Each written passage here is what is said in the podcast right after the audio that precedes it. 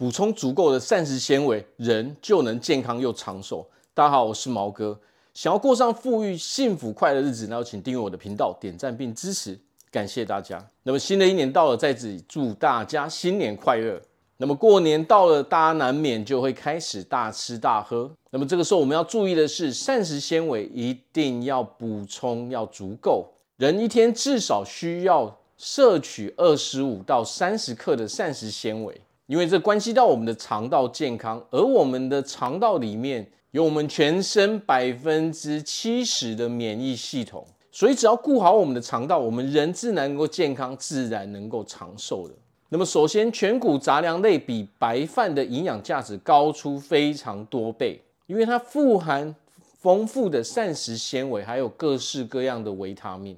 那么，膳食纤维呢，大多来自于蔬菜、水果，还有豆类制品。那么，豆类制品包含豆腐，还有豆浆，都是非常好摄取的来源。那么，如果膳食纤维长期不足的时候，会危害我们的肠道健康。会造成我们免疫系统下降，说我们肠道就可能容易产生病变。有时候大肠癌是高居我们国民得到癌症的前几名。而要知道啊，在膳食纤维里面，可能有一半以上的膳食纤维，我们都得从蔬菜还有水果之中去摄取，你才能够足够。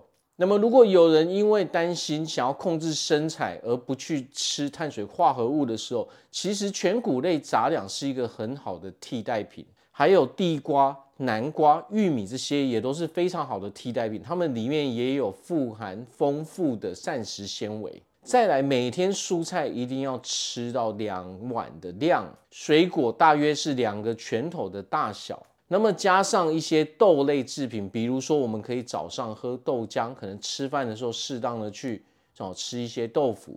那么再加上这些两碗的蔬菜，还有饭后的水果，我们就可以比较容易达到每天二十五克到三十克的这种最低的标准要求。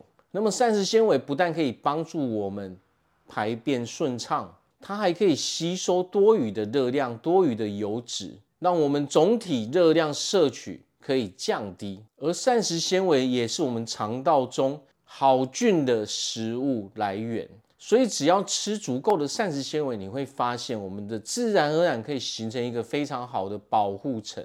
那么自然而然我们身体就能够健康，自然而然是不是我们就能够长寿的？好，到这边祝福大家在未来都可以拥有一个非常幸福快乐的日子。我是毛哥，我们下次见。